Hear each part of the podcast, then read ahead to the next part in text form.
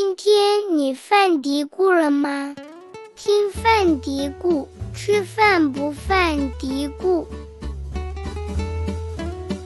香肠、热狗，甚至是冰激凌、沙拉酱，还有一些汤里面都是含有麸质的。不是每一次吃它都会有腹胀或腹泻，有这种明显的感觉，但是他心里深深的他知道他的小肠是在受到损伤。无麸质饮食不等于减重，它不会给你带来减重的效果。听众朋友，大家好，欢迎收听信息的饭底部，我是山楂。大家好，我是营养师咖啡。今天节目呢，我们想来聊聊无麸质饮食，不知道大家有没有听说过这个词？那这几年呢，我们看到很多国外的健康类畅销书都在鼓励大家吃无麸质饮食。在国内呢，我逛小红书的时候，也是也经常会被推送到戒了麸质之后就怎样怎样的一些爆文，看起来呢就好像说减肥要戒麸质，然后经常拉肚子要戒麸质，脸上长痘痘、皮肤不好要戒麸质，甲状腺出了问题要戒麸质，然后你这个人。精神不好，脑子不是很灵光，也要接肤质，就是 有的人就谁会承认自己脑子不好，就是感觉脑子不太好使。呃，就有有的人会分享啊，说好像我戒了肤质之后呢，皮肤确实变好了，然后肠胃也好了一大半，呃，甲状腺抗体也降低了，还有人说就自己好像体力真的就变好了，就是。听起来真的确实非常吸引人，觉得很神奇。但我身边的人真的在执行无麸质饮食的，其实我没遇到过。但是就在一周前，我们同事分享了他妈妈的一个案例。嗯，他妈妈当时也是因为甲状腺不好，然后加了病友。病友群，然后病友群里面大家分享这些方法，那其中就有一个是执行抗炎饮食，然后同时呢要执行无麸质饮食，然后他妈妈也做了非常多的功课，这是我第一次在现实生活中遇到，嗯，啊就间接的认识到一个人在执行无麸质饮食的。咖啡在美国的时候，或者你现在有生活中遇到有谁在做无麸质饮食、执行无麸质饮食的吗？以前我是有，我以前在实习的时候在带我的那一个营养师，我就是我的导师，他就是。乳糜泻患有乳糜泻的泻，他有一次还在车上，我们两个人聊天，然后他就跟我说了他有患这个病，然后我就觉得嗯，真的很很抱歉你有这样子的遭遇，因为这就是终身的一个病嘛，他就一直都不能吃有含有麸质的东西，呃，他就是，但他很喜欢吃零食，他有会经常带一些那种小零食、小饼干什么的，但是上面都是说无麸质的，然后我们还。当时做的一个项目，就是去给老人院去给他们就讲解饮食，然后还要在那里做饭做那个 cooking demo，然后他就是负责做，然后他还是有做那个无麸质版本的，就是我还是觉得挺有趣的。他虽然很多东西不能吃，但是还是把生活过得有滋有味的。嗯，挺好的。前段时间，嗯，就新媒体上有很多这个麸质的东西，我就感觉，哎，怎么突然看大家这么注意这些？不过好像这几年我又没怎么看到，不过可能这跟我的这个大数据相关，我不不感兴趣的划走了，他就没给我推了，也可能我没看到全貌。是的，是的，嗯，大家虽然看了很多，但是它到底是什么含义，可能很多人还是不清楚的。所以，我们可能第一部分可以先给大家介绍，呃，了解一下这些基本的概念，麸质啊、乳糜泻这些词。好好，呃，麸质呢，它就是主要是存在小麦、黑麦、大麦中的一种蛋白质，这是一种，嗯。是跟任何跟蛋白质有关的都有可能会导致呃过敏，所以也有人是对这个麸质过敏的。然后还有另外一个人群，一个一种患者是需要吃那个无麸质饮食的，就像我刚刚介绍的，我那个导师他患有的是乳糜泻。乳糜泻的一个干预方式呢，就是吃无麸质饮食，能够帮助这类患者缓解他们的症状，但是也不是治愈，嗯他就。要终身的吃无麸质的饮食，就是有些嗯含有小麦、黑麦、大麦的食物不能吃，最主要影响就是面食吧。然后我们中国人就是呃吃面食的可能特别比较多，可能是北方的人吃的也会更多一点。那就是面食的这一类，大部分的都是不能吃的，应该说是全部都不能吃了吧？嗯，就是麸质这个词听起来是非常，就感觉。很洋气，就是 肤质这个概念。我一开始，嗯，打字的时候，我在准备我们这个内容大纲的时候，我特别懒，我就是不想，嗯，用我的输入法把肤质完整完整的这个词打出来，所以它每次都不能自动跳出来。就这个词对输入法来讲也是个比较新的，也是陌生的。对对对对对，其实它在我们中文的语境下面有一个更加接地气的名词，就是面筋。哦哦，对，面筋吧？面筋是的嗯，，是，就是我第一次吃到凉皮的时候，凉皮里面不是有那个面筋吗？我是上大学去北京读书，吃到了凉皮之后，我才知道凉皮和面筋。然后后面自己对厨艺有一些关心，然后才知道说，哇，这两个东西其实是同一个东西，就是一个面团洗啊洗啊洗出来。就是同一个东西带来了两个不同的产物，觉得非常的神奇。然后对前对前阵子我妹妹她想吃胡辣汤，然后胡辣嗯汤里面是有面筋的，我就在家里面做了一次，就拿那个嗯面团在水里揉揉揉，就非常好玩。这个面筋就洗最后就水洗出来之后，也一半水是带淀粉的，然后另外一个就是黄黄的一个面筋团，它就像口香糖那种，就是。可以拉很长，特别神奇。嗯，就是我们吃面食有那个嚼劲，就是这个面筋给我们带来的这个嚼劲的感觉哦。对我，呃，会看一些就是教做面条啊、做馒头的那嗯。些美食博主，呃，原来经常听他们讲说要把面醒一醒，我其实不是很懂为什么要把、把嗯。面醒一醒。后面我自己做的多了，我就知道了，哦，它其实面筋就是让面醒一醒，就是让面筋自己在形成，就是面筋它会相啊。互抱团，就原来可能是你都揉不起来，或者这个面团是嗯。不光滑的，可是你让它醒一醒之后，它们就好像就是面团自己在。他们有好多小人拉起手来了，然后，然后面团也变光滑了。然后你拉的时候，好多人做面包不是会说要做出什么手套膜，就是面筋它自己形成了一个网络。我自己试过之后，啊，突然觉得“醒”这个词真的好形象，用的特别好。你形容的比较形象，拉起了小手，好可爱。就觉得面筋特别厉害啊。后面吃过一次荞麦面嘛，就觉得荞麦面是没有这个嚼劲的口感，荞麦面就是感觉是一咬就断了，它没办法形成那个。呃，面筋，呃，小麦、大麦、黑麦都是带麦的，那是不是其他带麦的也是含有麸质的？但其实荞麦跟小麦是对是不一样的，嗯包括燕麦、嗯还有藜麦，藜麦是一种植物的种子嘛，其实跟它们是嗯不相关的，还是有蛮多其他带麦的食物，它其实是，嗯、总体上是不含这个麸质这这个这类蛋白质的。但是小麦果汁、啤酒啊，是他是呃，麸质饮食中汁是是包含这个小麦果汁、啤酒的，是不能吃的。如果你是在吃无麸质饮呃，食，咖啡是豆浆，啤酒是小麦果对，汁。嗯 如果说不吃面包，有很多无麸质面包的配方，然后我就想到嗯是不是有人去做米面包？然后我今天在下厨房上看到有人做了一个分享，说，嗯，其实做米面包，日本它其实有蛮多这类技术的。嗯像日本，它对自己的大米非常的骄傲，所以也也想说，是不是可以用我们的大米来做面包？然后我记得日清还是哪个面粉公司，他们其实是有一个米面粉的预拌粉，然后呢。我搜到一个食谱，他就说你不需要用这些预拌粉，你就是用纯大米，就是就可以做出非常松软的米面包。我看了一下它的配方，它在里面加了谷软粉。那其实哦谷软粉它也是面筋，对不对？如果说是为了做一个无麸质配方的米面包，但是你加了谷谷软粉，其实是 回到了起点吧，就相当于是没有实现这个无麸质的一个目标。嗯，你是刚刚说到日本的这种工艺哈，我想到我以前在日本超市中，我吃过一个汉堡，那个汉堡呢，就是它用两个那个米饭的板，然后当做面面包的那两两层，就是两两块米饭，就是平平的米饭夹着肉这样吃，但是好好吃，我的哎，天呐，这个米好好这个米饭不会散吗？不会，他说弄捏的捏的很很密对，啊很紧的那种米饭，很很好吃。这个挺好，这不就是个替代品吗？是的，对吧？挺厉害的。嗯，像我之前那个导师，他吃很多小饼干，他下午很有加餐的习惯，他吃的就是那种，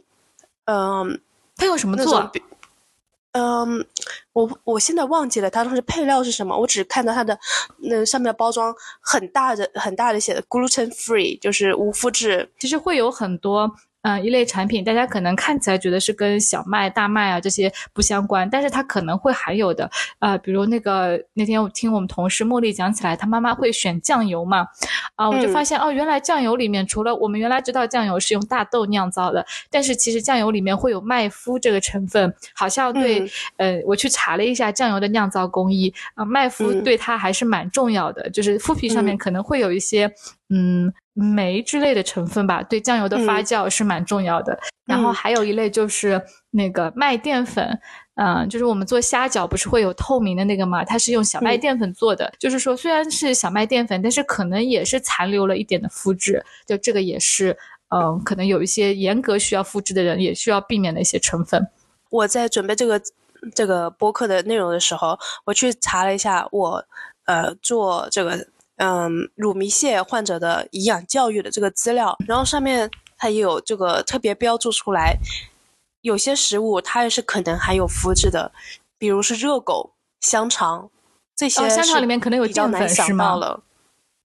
对，香肠、热狗，甚至是冰激凌、沙拉酱。还有一些汤里面都是含有麸质的，所以就要去严格的去看那个食品标签表，然后或者是问问餐厅里的人，他有没有麸质。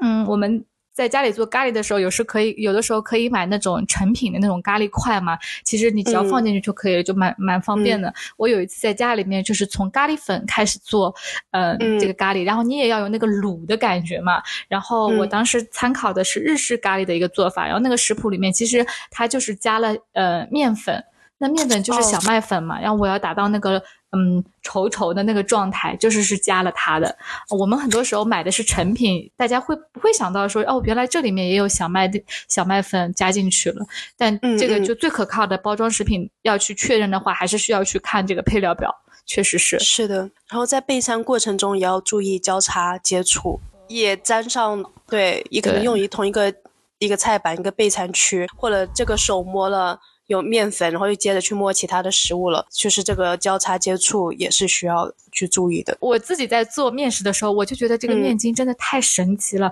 它真的就是觉得都觉得它好伟大哦。如果没有它，我们都没有 没有办法吃到那么多形态各异的面食。然后我也就特别感慨，我们的祖先也太聪明了嘛，他们就发现了面筋的这个特点，然后做出了这么多形态各异的面食。就是从餐饮上来讲，它真的太好了这个东西。但是，嗯。为什么就是说，嗯，我们现在说到对我们身体的影响嘛，那它怎么会就是啊，对，比如这一类乳糜比乳糜泻的这一类人，他为什么对于这些人来讲，面筋会是一个麻烦？对，就是如果是患有乳糜泻的人，他的嗯，这是一个呃自身免疫系统出现了问题嘛。如果这个患者他吃了有麸质的食物，有面筋的食物，这个面筋或这个麸质，它会损害到患者的小肠内壁，会影响到。他就让他那个小肠出了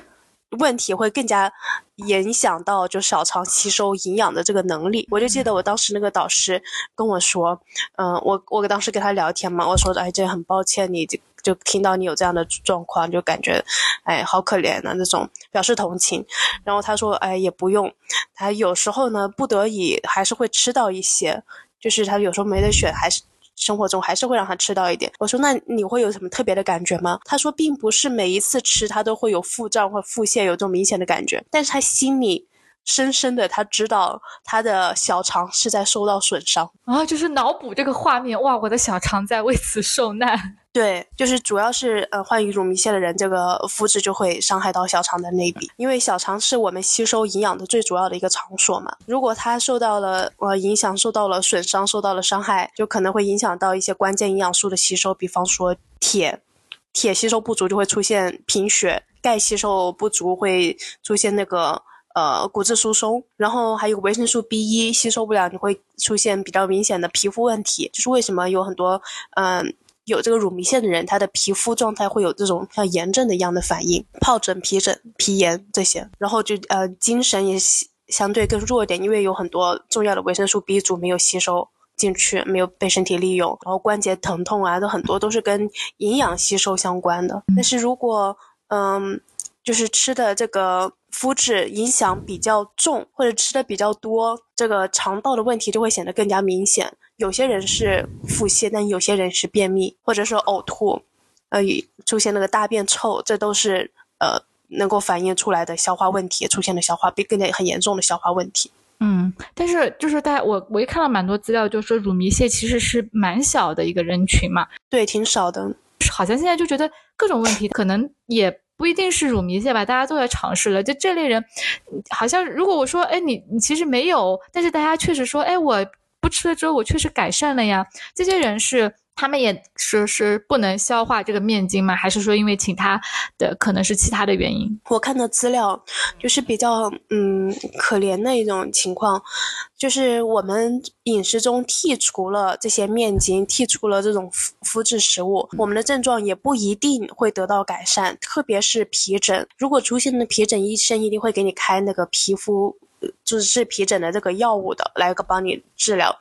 嗯，一般皮疹的状况并不会因为我们吃这个无麸质饮食而得到明显的改善的，它可能是诱因之一，也可能是因为我们整体的这个抵抗力下降了，嗯，然后有其他的病菌感染啊，其他的炎症啊导致的，可能是它最初的原因，可能是因为肠道的功能受损导致的，但是也会因为其他的后面因为很多其他的因素加深了这个皮疹的情况。就我们说到，比如说说到牛奶、说到乳糖的时候，嗯，我们一一直看到的一个说法，中国人当中乳糖不耐的人比较多，可能喝牛奶没有这个悠悠久的习历史，没有这么习惯。但是说到面食，嗯，就是我的印象当中，好像小麦其实是我们印象当中欧美人可能比较主要的一个食物吧，不像。呃，中国，比如说我们南方地区，大家还是吃米为主的。但是我们看到一些数据，反而是说，嗯，乳糜泻在欧美人当中是比较多的，但是亚洲人当中好像就是呃患病率没有那么高，就感觉好像是反过来了。还是还是说，其实我们可能也是有很多人是有这个乳糜泻，只是因为我们不吃面食，我们没有去接触这个致敏源，所以好像觉得你没有这个病。这个我的推测哈，我感觉是因为。嗯，中国人他没有太把肠道的问题当回事啊，去医院进行确诊。呃，对我也看到蛮多说，很多人是没有被确诊的，就是对未被诊断的一些乳糜泻患者或是就是敏感的人群。嗯，像一般去医院看肠道，医生给你的一个治疗方案就是对症下药嘛，先解决你现在这问题。你腹泻了就给你一些止泻药，对缓解症状的这样子的一个药物，但是没有进行确诊你是不是是不是因为乳糜泻或者因为其他肠道疾病。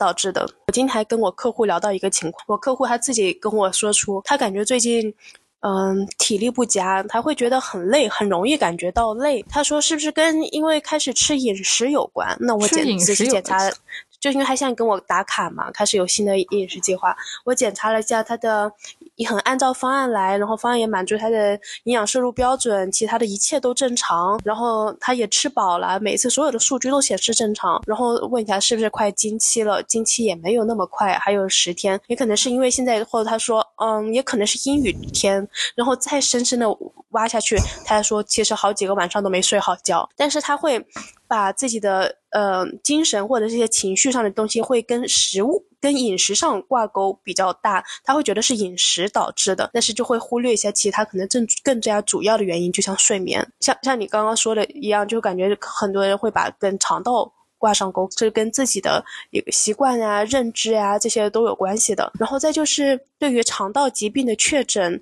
其实，在。当时我在呃美国读书的时候，老师也跟我说了，嗯，现在大部分的医生他都没有那个完全的自信，能够给一个患者诊断他就是 IBS，就是肠易激综合症，或是其他的那个肠道问题，就因为很多也是需要根据患者的症状来的，然后要给嗯，因为肠道问题其实非常复杂嘛，就是他能不能真的确诊他是有这个呃肠易激综合症，或者是呃这个乳糜泻，因为乳糜泻的确诊还要。去验血，但是像医生主动的给开这个验血的，呃，这个检查的，呃，这个医生数量也不多，嗯，所以这个也是要看医生的个人的经验。那如果医生他对确诊乳糜泻经验不足的话，那可能也会有一些人没有被诊断出来。哎，所以你在这么多年工作下来，你会不会有没有遇到过这样的病人？其实，呃，判断他的很多症状可能是跟肤质有关，然后要建议他是不是尝试我们试试看。我避免去吃这类含麸质的食物。有过这样子的呃案例吗？呃，麸质的我比较少。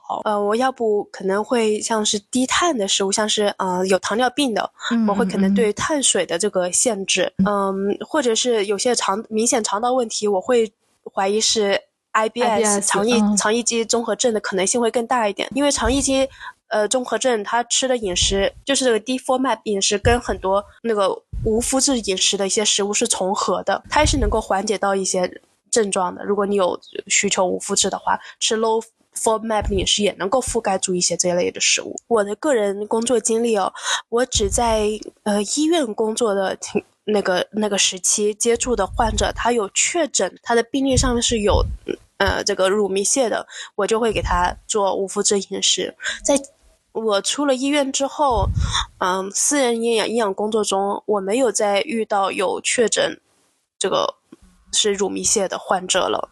这个人群就好像比较少。嗯，可能就是现在真的是社交媒体太发达了，每个人都可以来分享自己的经验。我在准备我们这个选题的时候，在小红书上其实是就是看了看，呃，现在的大家对这个事情的关关关注嘛。那我看到特别多，就是分享的是一些嗯甲状腺疾病，特别是桥本。嗯，甲状腺的，呃，对，就是会说分享要做无麸质饮食，然后会有很多人去分享，嗯，我在哪家医院做这个食物不耐受的检查，看到这么多信息的时候，其实，呃，健康人都会有一些想法，就会说这个麸质它是不是不好的东西？我不管有没有这个。嗯，乳糜泻或者不耐受的问题，我都还是尽量避免它，就难免让大家会产生这种想法。那首先，它没有不好，它不是一个不好的东西，当然也不是说是多好的一个东西，这个就是一个正常的一个食物类型，吃不吃它都是个人选择，这是我的一个观念。就像，嗯，有人我们选择吃素食。一样的，不吃呃动物的肉，但是动物的肉也有给你提供一些营养素，当然也可能会给你身体带来一些其他的一些影响，就是个人的一个选择。但是像我们嗯膳食指南，就是各类食物都有嘛，所有的各类食物都吃，对于我们的那个营养吸收情况是最佳的，是最高效的。当然，如果我们剔除了某一类食物的话，我们的整体的营养。摄入如果受到了影响，可以通过一些其他的那个饮食搭配给调整回来的。最主要的还是一个科学的饮食搭配，我就不建议自己操作了，最好是有专业的人士去去给他定一个方案，指导一下，可能花一个小时聊一聊都会清楚很多。不然的话，我们可能不吃这些食物，也许能够让你心里感觉上更好，但是可就是影响到了营养吸收，都会出现比较。明显的其他的问题，嗯，我在社交媒体之前，嗯，看到火的那一段时间，说呃无麸质饮食，我看很多都是跟减重挂钩。我又想起了，我是有接触到另外一个人，他也是吃无麸质饮食的。是有一次我们在线上的论坛会，当时我们就是一边吃东西一边怎么样。当时闲聊的时候，他还跟我们说他是嗯完全不吃披萨的，他吃披萨只是上面的东西，他不会吃披萨的那个那个饼。然后我们问他为什么，因为他说无麸。质饮食，然后再问一下你是有有有一些什么问题要吃无麸质饮食？他说没，我就是单纯的不喜欢吃任何的面食，那我就直接吃无麸质饮食，还能够减肥。他当时是跟我直接说，我当时是第一个这个观念啊，不吃无麸质饮食还能够减肥。然后后面我在社交媒体中又就关注这一这一些方面，的确是有些博主他会说不吃无麸质。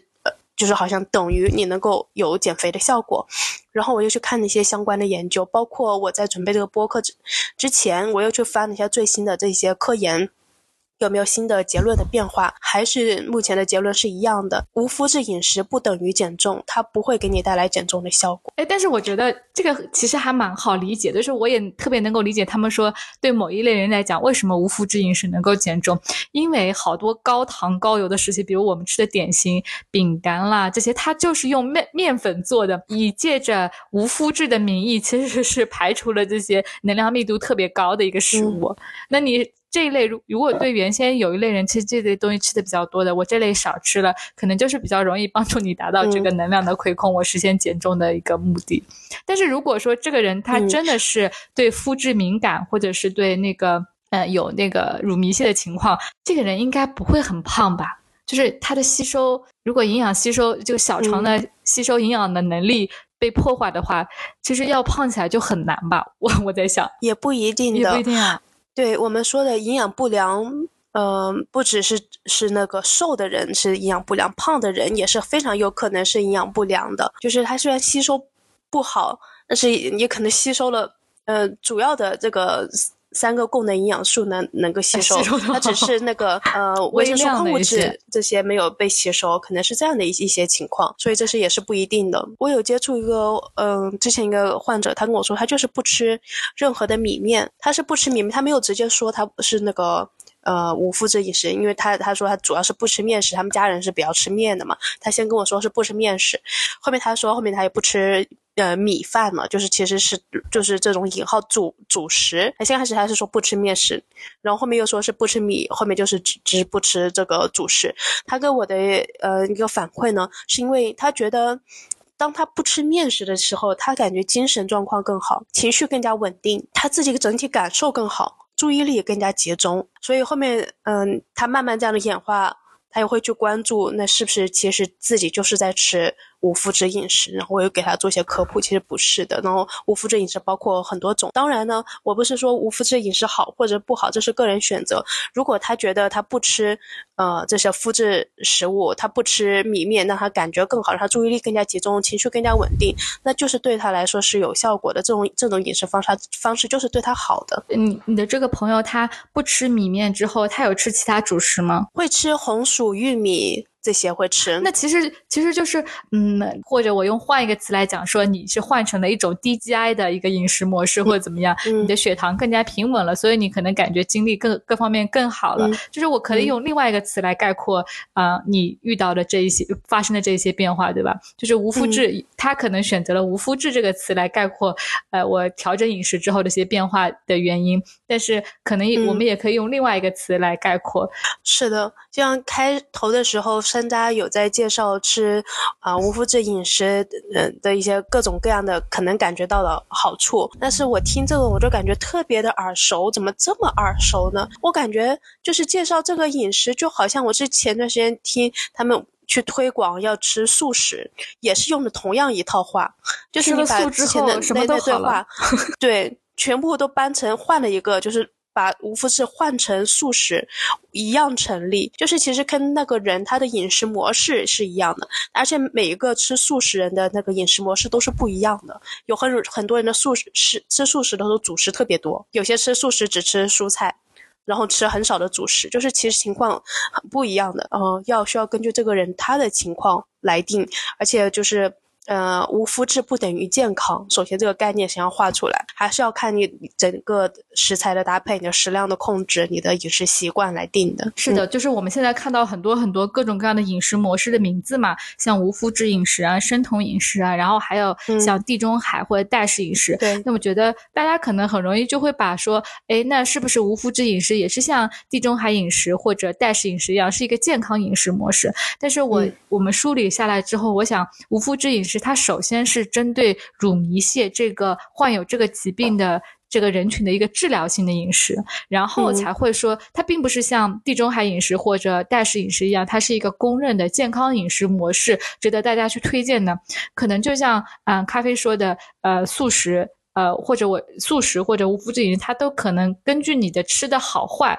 可能有。呃，饮食结构比较合理的素食，有可能饮食结构吃的不是那么好的无麸质饮食，吃的比较好的无麸质饮食，它是否健康的话，是取决于你如何安排自己的饮食。剔除了麸质，但是我其他的食物结构我能够安排的比较好，那它确实是可以是一个健康的饮食模式。但是如果你仅仅是剔除了麸质，啊，含麸质的食物就没有在呃饮食的多样性啊、饮食的结构均衡上面去做一些考量的话，那它其实也不是一个健康的饮食。嗯，可以这样来理解。然后现在对无麸质对无麸质饮食的这个研究一直都很多，还一直都是很火。因为就是无麸质饮食它的嗯最初的存在的地方就是在乳糜泻患者的一个治疗上面是用无麸质饮食，因为乳糜泻它是一个就是免疫系统。上面出问题的一个疾病嘛，所以有很多的研究也跟那个免疫疾病相关的，就是去去做一下测试，就无麸质饮食能不能改善一些其他的疾病，就像是刚刚我们说的，也是啊，也是一个桥本也是一个，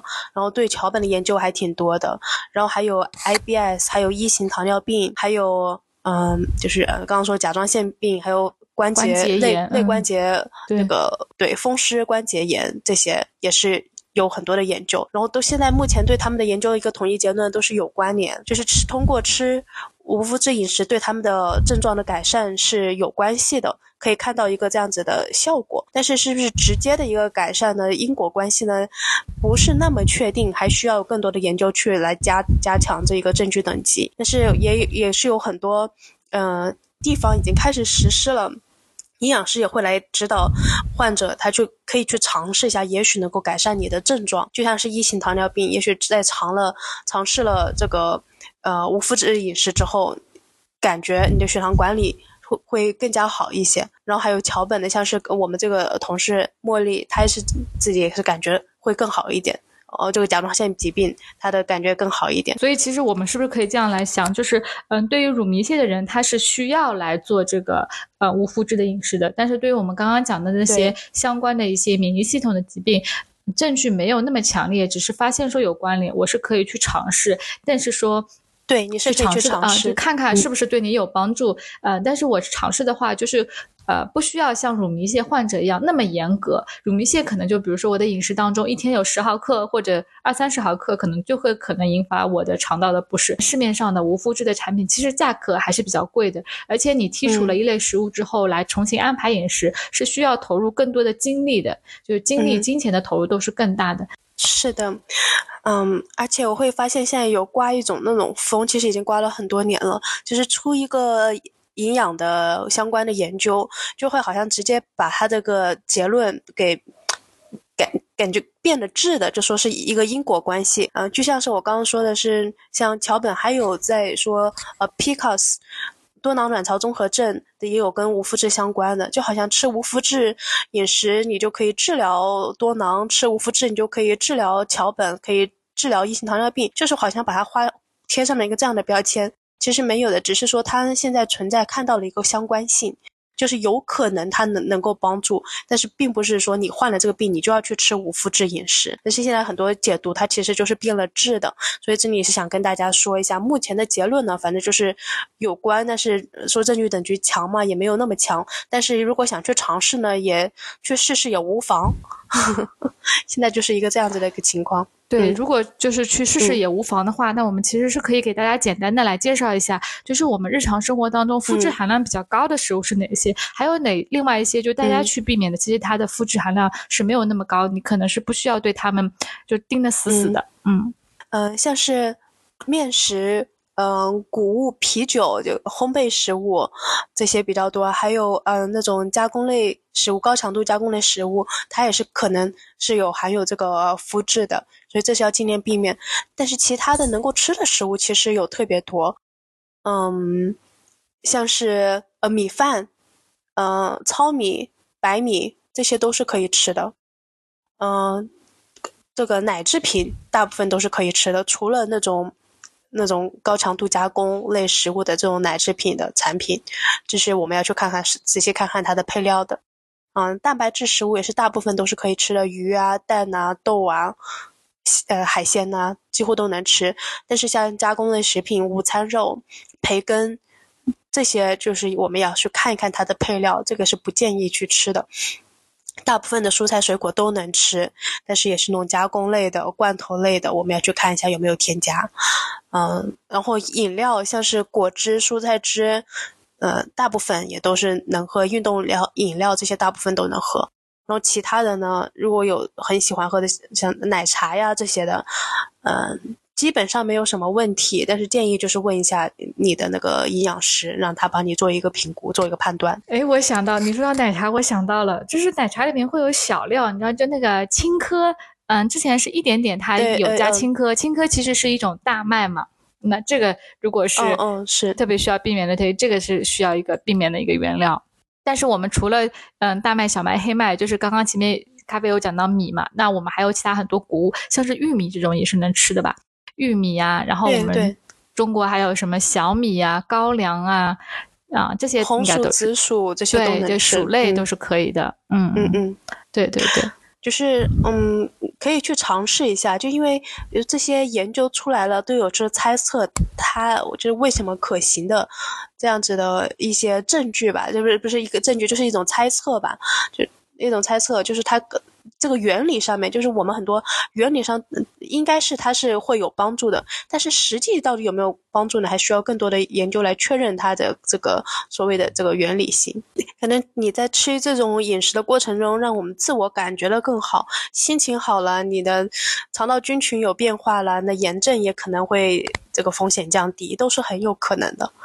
就是我们会受各种因素的影响，但是我就是其实不建议自己去进行自测啊。你可以尝试，这是尝试是没有问题。你尝试个两个星期，其实我们需要付出的并不大。但是我不喜不建议你去自己测试你，呃，对这个呃肤质的敏感性有多强，你有没有存在这个肤质敏感的问题？是因为它不太不标准了，然后自己这个主观意识太强了。像是乳糜泻的病，一般。只有百分之一到百分之二的人，他有患有这个乳糜泻这个病嘛？如果你真的觉得自己患有乳糜泻或者其他肠道问题，那直接去医院确诊，效率更高一点。因为现在还是什么都讲究效率的嘛。乳糜泻是有一个诊断的标准的，做相应的检查就可以了。但是其他的人，嗯，去做，呃，有些人可能会去做食物不耐受的检查。那我也看到，就是说一些医生会介绍说，食物不耐受的这个检查，其实你过一段时间去，这个结果又会不一样，因为，呃，就这个其实是会。随着你的饮食，你的状态都会有一些变化吧。就像咖啡说的，呃，如果我的压力非常大，就是我为了去躲避生活当中一切的肤质，导致自己情绪很紧张，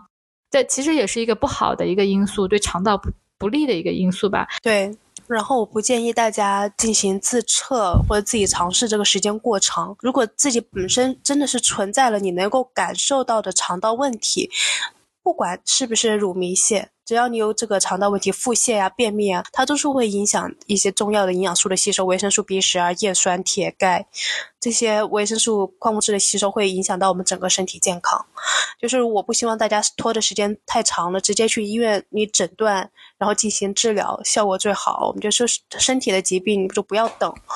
这这这是我的一个习惯嘛，我的生活习惯就是我觉得它对我的是有帮助的，就是希望大家就是直接去医院的效果更好。然后再就是，嗯，做一些检查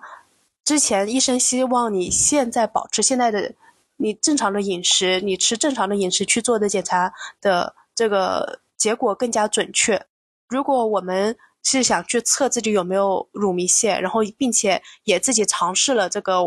无乳。无麸质饮食，然后去做的这个检查，可能还会有一些误差。我们知道现在去医院排队做检查也都好一 好都好久的时间，跑一趟医医院都是其实挺费自己精力的。所以为了保证我们去医院医生的诊断是高效准确的，结果是测试准结果也是准确的，那就是还是不要自己 进行自测啊，或者是去去尝试，有明显的问题就直接去医院就好了。而且乳糜泻，嗯，只是肠道疾病的一种，还有很多其他的。就像刚刚说的这个 IBS，然后这边又强调一下，就是如果我们是有感觉到了有腹泻、呃腹胀，嗯，不一定是乳糜泻，也可能是 IBS。那我们在尝试吃无乳无麸质饮食的过程中，那我们可能是不吃面食，去除了这些呃麸质含有麸质的食物，但是我们又吃了很多这种。蔬菜、水果这种有这个长链果糖的，嗯，这些食物就是呃这种高的 FODMAP 的食物，那我们的症状会更加严重。其实并没有帮助到自己，还是要先确诊自己是出了哪一个问题，然后再去治疗对好。因为我们呃耽误耽误的时间越长，那可能对我们的。呃，肠道的伤害是越大的。我感觉 IBS 更痛苦，因为 IBS 要避免的食物更多，更多，对，特别多。就能两两个比较起来，又感觉说，嗯，好像乳糜泻相对还好一些。我只要避免，其实主要还是这个麦这一类食物里面。对，是的。我们去尝试各种各样的饮食都行，但是首先要保证自己的营养摄入你是足够的，你身体是健康的。你尝试这个饮食，你。是对自己是安全的，并且你尝试这个饮食的过程中，自己的心情是愉悦的，你是放松的，是压力比较小的，那都问题不大。嗯，但是如果本身就像山楂刚刚说的，因为去尝试这个很明确的看，就是去去观察哪些吃哪些没吃。那其实我这里跟大家泼个冷水吧，我们再努力的去控制，都不能控制到全部，有很多就是隐藏的这种，呃，肤质也是会被吸收到的，就是不要也是不要平常心，平常心一点。那我们今天是不是聊的差不多？聊的差不多了。好的，好的。今天我今天是晚上录的，感觉录到后面都有点困了。就是今天话题也比较干。好的，嗯，感谢大家的收听，我们下期节目再见。下期再见，拜拜拜。无论世界再纷扰，一日三餐中总是蕴藏着治愈自己的力量。和食物做朋友，用健康过生活。欢迎关注我们的饮食科普公众号“实力派 Chestnut Mates”，小红书营养师小栗子，母婴营养公众号“雅米孕育 New Care”，小红书养娃小天才辣老师，助力专业医学营养师职业发展公众号“营养工会 Nutrition”。好的，那我们下期再见啦。